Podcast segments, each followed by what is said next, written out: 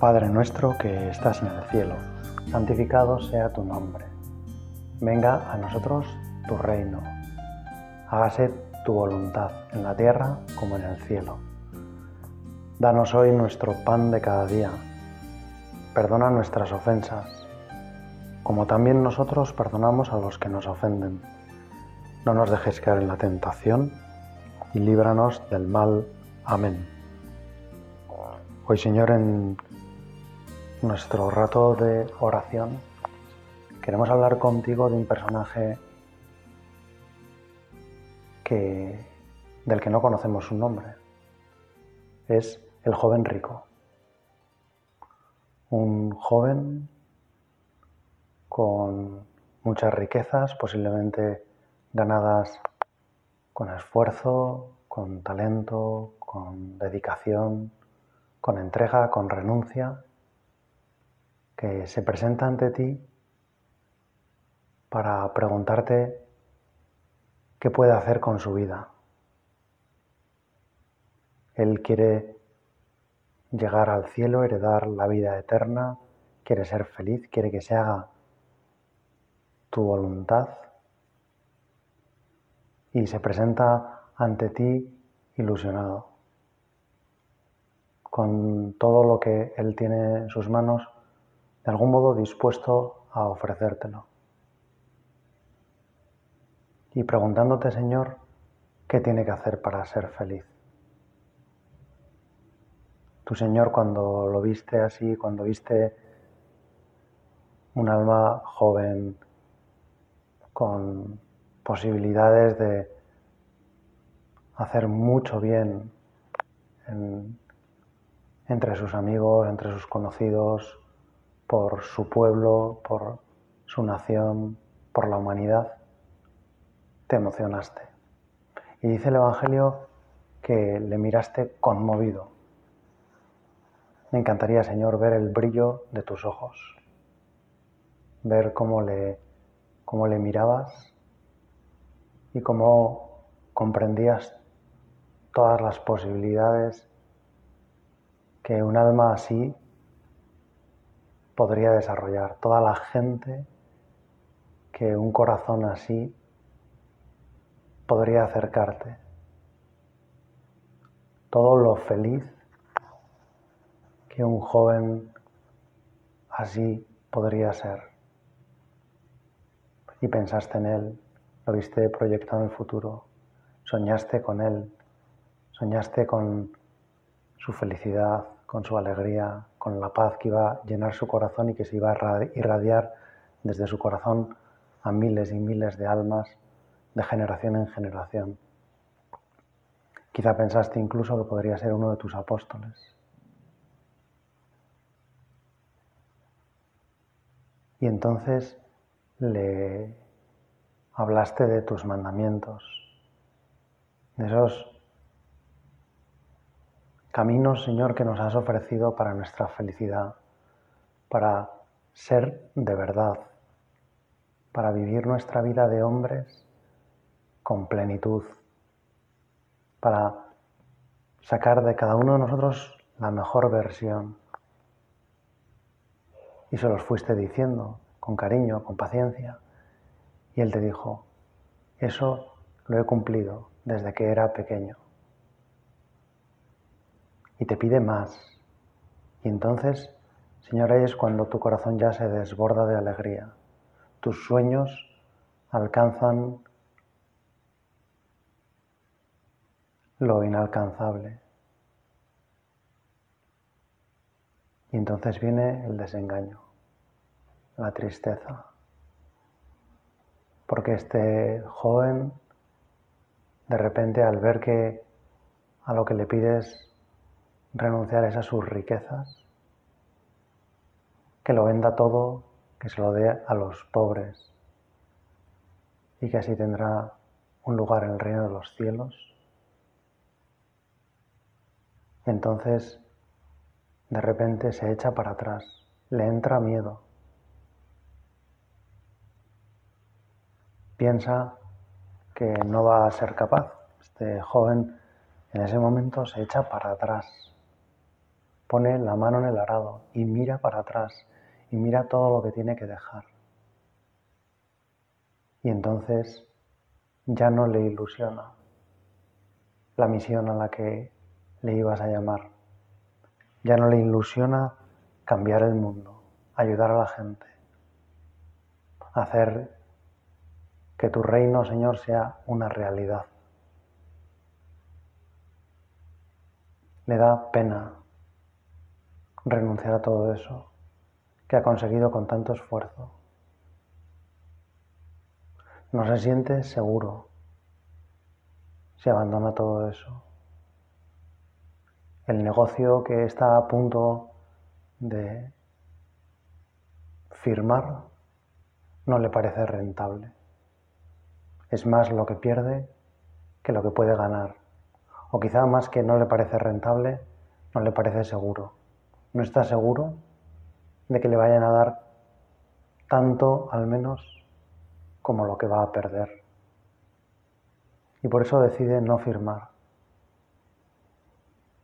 Era muy buen comerciante posiblemente. Había hecho muchos negocios. Sabía que había negocios donde hay más riesgo y por eso puede haber más ganancia. Pero pensó que el riesgo de este negocio era demasiado grande. Que la amenaza de perder demasiado, de no salir ganando, era más grande. Y entonces echó para atrás.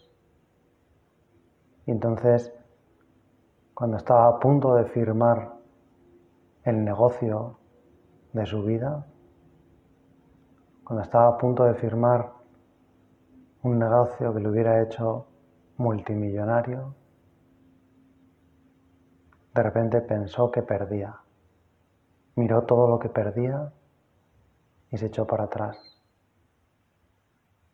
Quizá pensó que no iba a estar a la altura, que no iba a ser capaz de vivir sin sus bienes. Quizá no solo fue egoísmo lo que le echó para atrás, no solo fue la codicia de de no perder todo lo que tenía,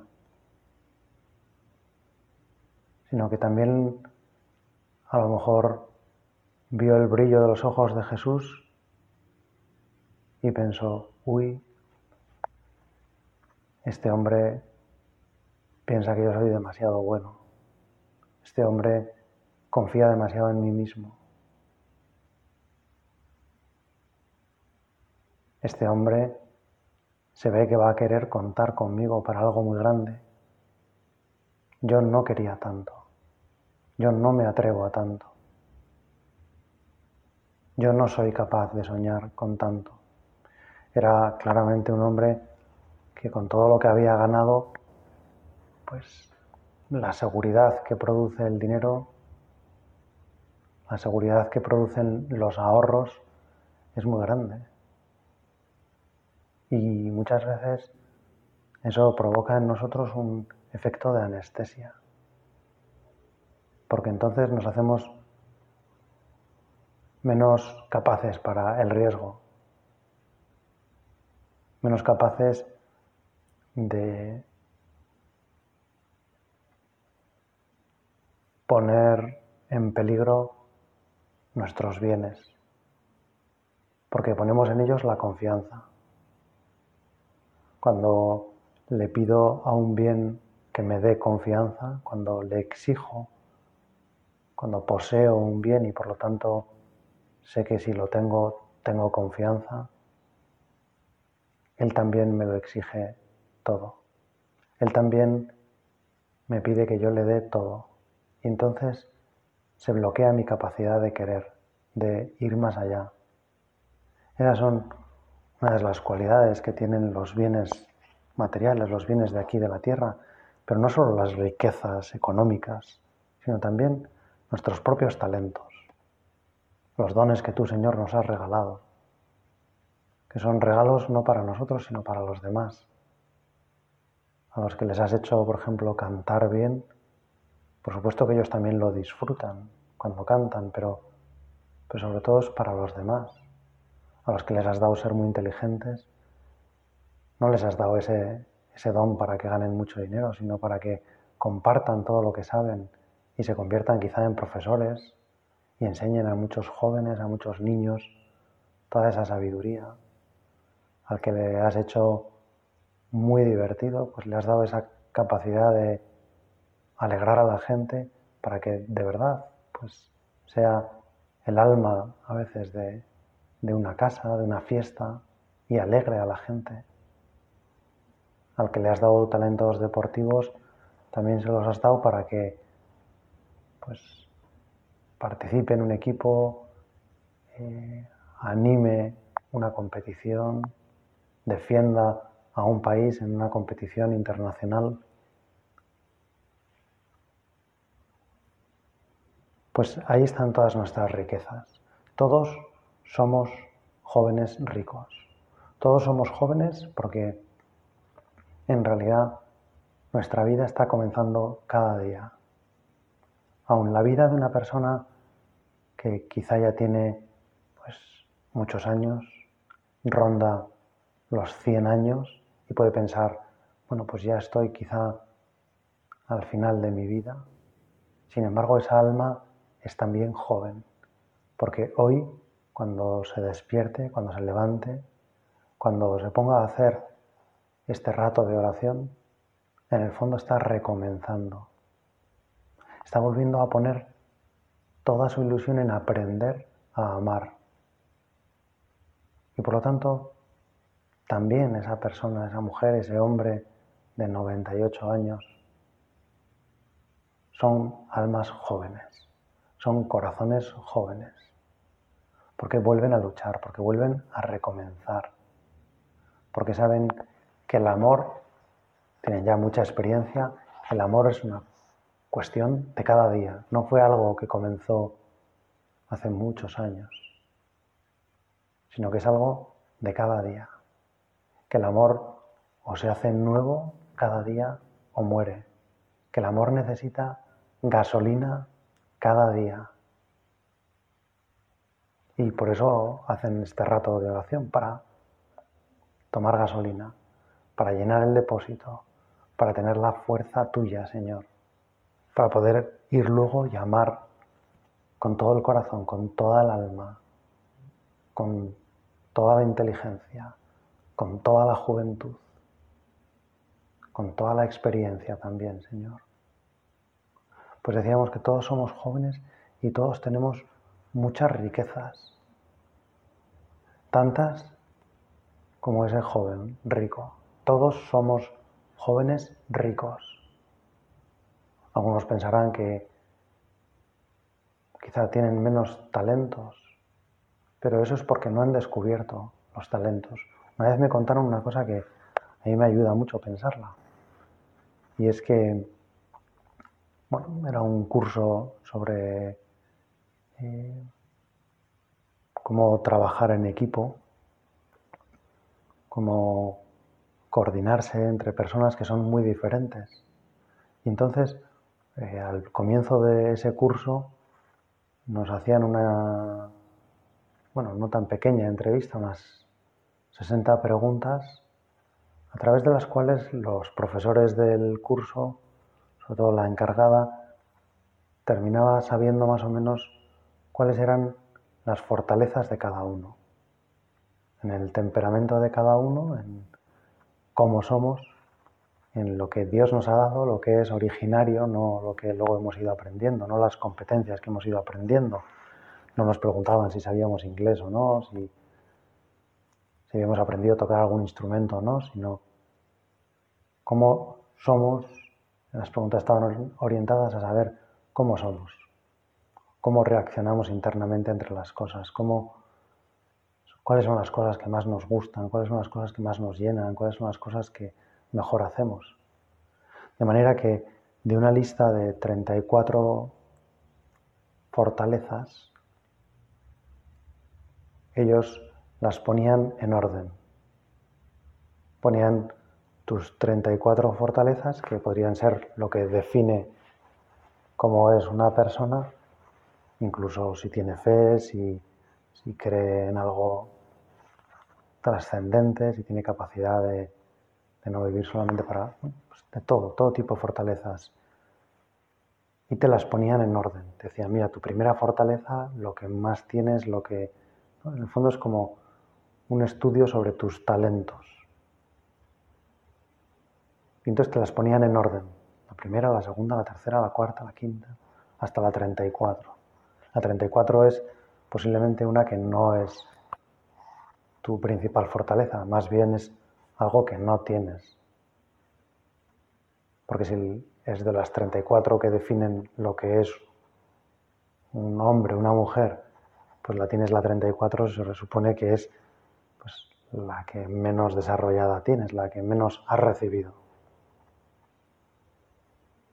Y decían varias cosas muy interesantes. Lo primero es que a veces tendemos a fijarnos en las cinco últimas, porque como son las que hacemos mal, tendemos a pensar que el foco hay que ponerlo, el interés hay que ponerlo en esas para mejorar. Y entonces mejoramos en la 30, en la 31, en la 32, en la 33 y en la 34. Y tratamos de mejorar, pero realmente en esos puntos, en esas cinco competencias, por supuesto que en todo podemos mejorar y que además en todo tenemos que querer mejorar, porque si no sería como abandonar una parte de nuestra vida, de nuestro carácter, de nuestro temperamento, de nuestra forma de ser, de nuestras potencialidades. Pero ellos decían que en ese, en ese ámbito donde pues, realmente no hemos recibido un gran talento, una gran fortaleza, ahí en ese ámbito lo que habría que hacer era más bien sobrevivir, hacer que esos talentos que no tenemos desarrollados en grado amplio no nos lastren, no sean cosas que nos echen para atrás, que nos dificulten. Pues igual a lo mejor uno de esos talentos en el último puesto podría ser el orden, pues hay que intentar que el desorden no te machaque la vida. Pero nunca vas a ser alguien eh, que realmente aportes a los demás por tu capacidad de orden. A lo mejor tu capacidad de resolver problemas, pues mm, es tu competencia 34. Y cuando hay un problema, pues tiendes a bloquearte, a no saber cómo avanzar. Bueno, pues nunca vas a saber el que resuelva los problemas, pero, pero no pasa nada porque tienes otras cinco competencias que son las que mejor haces, otros cinco talentos, otros cinco regalos de Dios, que, que son los primeros en que eso lo haces muy bien. En concreto, lo haces el que mejor. Y entonces explicaban de una forma muy simpática que si quieres encontrar a una persona que tenga tus mismas cinco primeras competencias o fortalezas o talentos, necesitas por probabilidad estar con 225.000 personas. Solo una de cada 225.000 personas tiene esas cinco competencias en primer lugar como tú. Ellos han hecho millones y millones de encuestas, tienen los datos de millones y millones de personas en el mundo y han descubierto que la probabilidad de que alguien tenga las cinco primeras fortalezas es 1 entre 225.000. Pero si además quisiéramos tenerlas en el mismo orden, mi primera competencia, mi segunda, mi tercera, encontrar a alguien que tenga tus cinco competencias en el mismo orden que tú, tus cinco primeros talentos, tus cinco primeras fortalezas en el mismo orden que tú, entonces necesitarías buscar entre 33 millones de personas. Es decir, solo uno entre cada 33 millones de personas tiene ese orden en sus cinco primeros, primeras fortalezas. Y si quisieras encontrar una persona con las 34 fortalezas en el mismo orden que tú, necesitarías encontrarte con más gente de la que hay en el mundo. la probabilidad de que alguien tenga esas 34 fortalezas en el mismo orden que tú es superior al número de personas que hay en el mundo. A mí inmediatamente me vino a la cabeza pensar que después de hacer ese ejercicio, de encontrar esas 34 fortalezas, de ponerlas en el orden que a mí me has regalado, Señor, porque son un regalo tuyo, ese orden es un regalo tuyo y te doy gracias, me vino a la cabeza pensar que soy único, que no hay nadie en el mundo estadísticamente, a lo mejor sí que lo hay realmente, porque la estadística se puede romper si, si de repente alguien muy cercano a mí o no tan cercano, pero, pero desde algún desde el punto de vista de la estadística, en principio es imposible que coincidamos dos personas.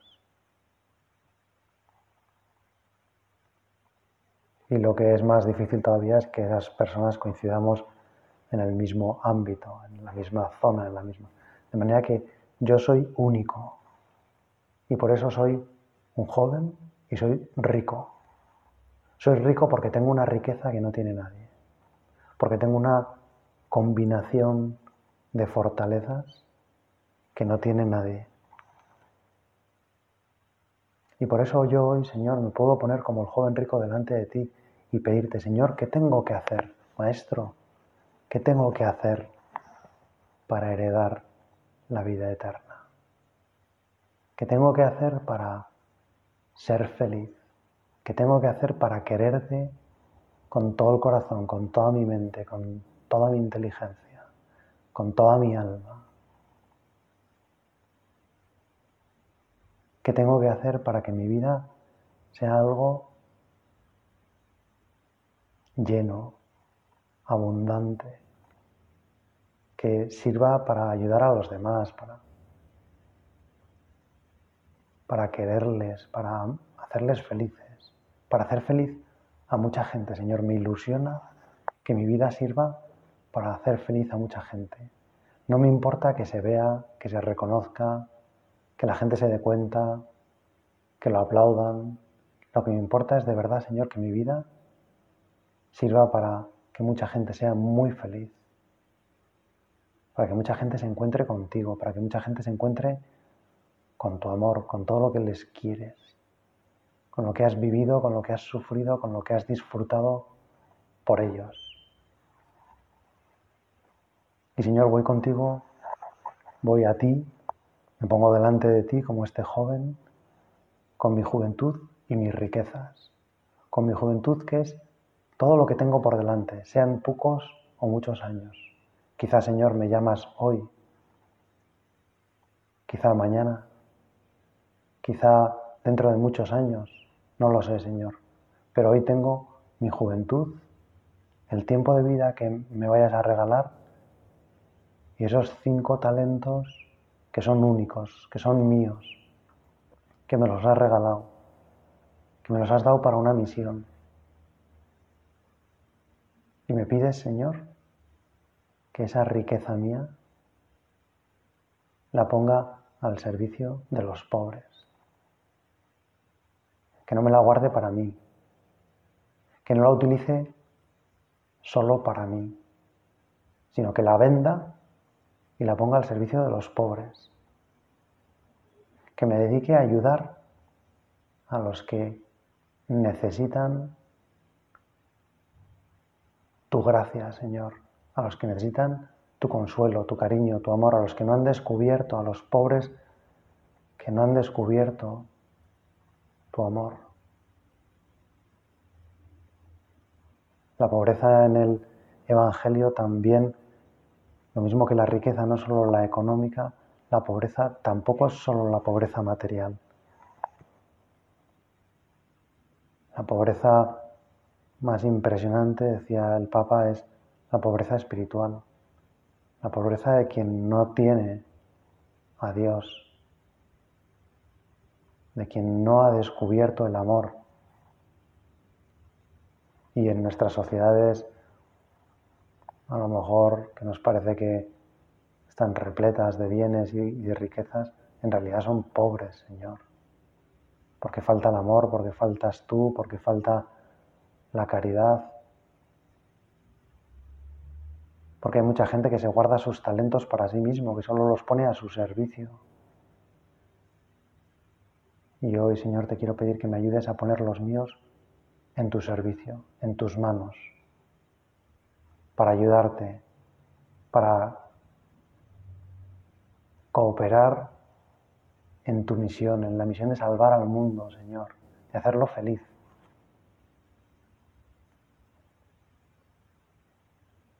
Señor, me entra el miedo como al joven rico, porque pienso que a lo mejor mis talentos no son tantos. ¿Qué, qué voy a hacer yo? ¿Que quién soy yo? A lo mejor había pensado que suficiente tenía con salvarme yo, como para encima andar pensando.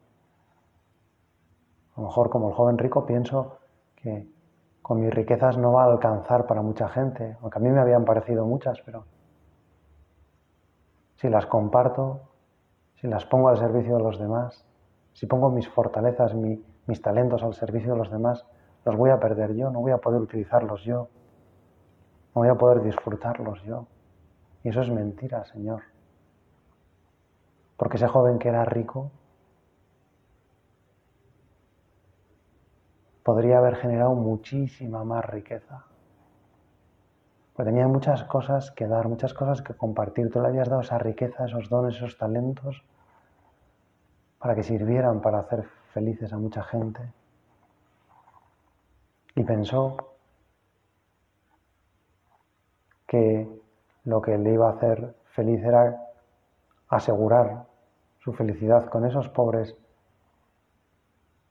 talentos, con esas riquezas que él tenía puestas a su servicio.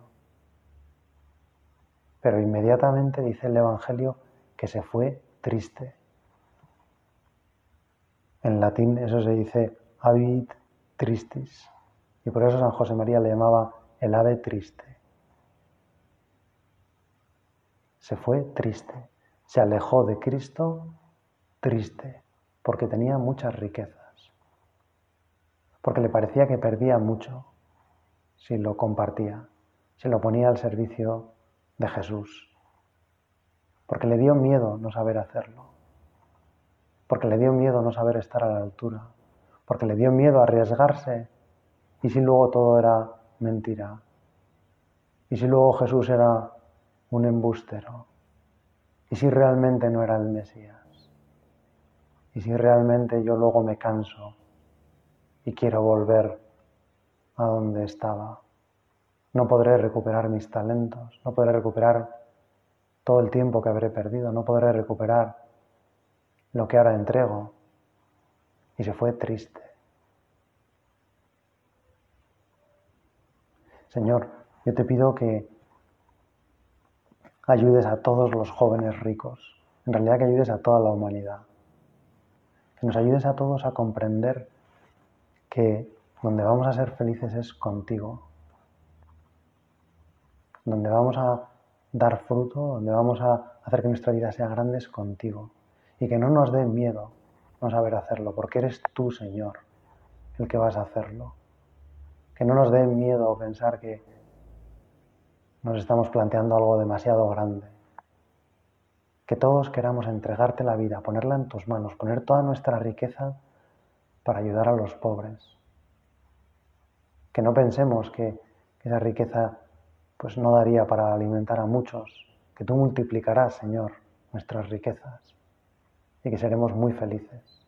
Pues a la Virgen, que era la más joven y la más rica, la que más talentos tenía, la que Dios había bendecido incluso librándole del pecado desde su concepción. A la Virgen María le pedimos que seamos como ella, jóvenes ricos que ponen todos sus talentos al servicio del plan de Jesús, de la misión de Jesús, al servicio de la felicidad de todos los hombres. Dios te salve María, llena eres de gracia, el Señor es contigo, bendita tú eres entre todas las mujeres, y bendito es el fruto de tu vientre Jesús. Santa María, Madre de Dios, ruega por nosotros pecadores, ahora y en la hora de nuestra muerte. Amén.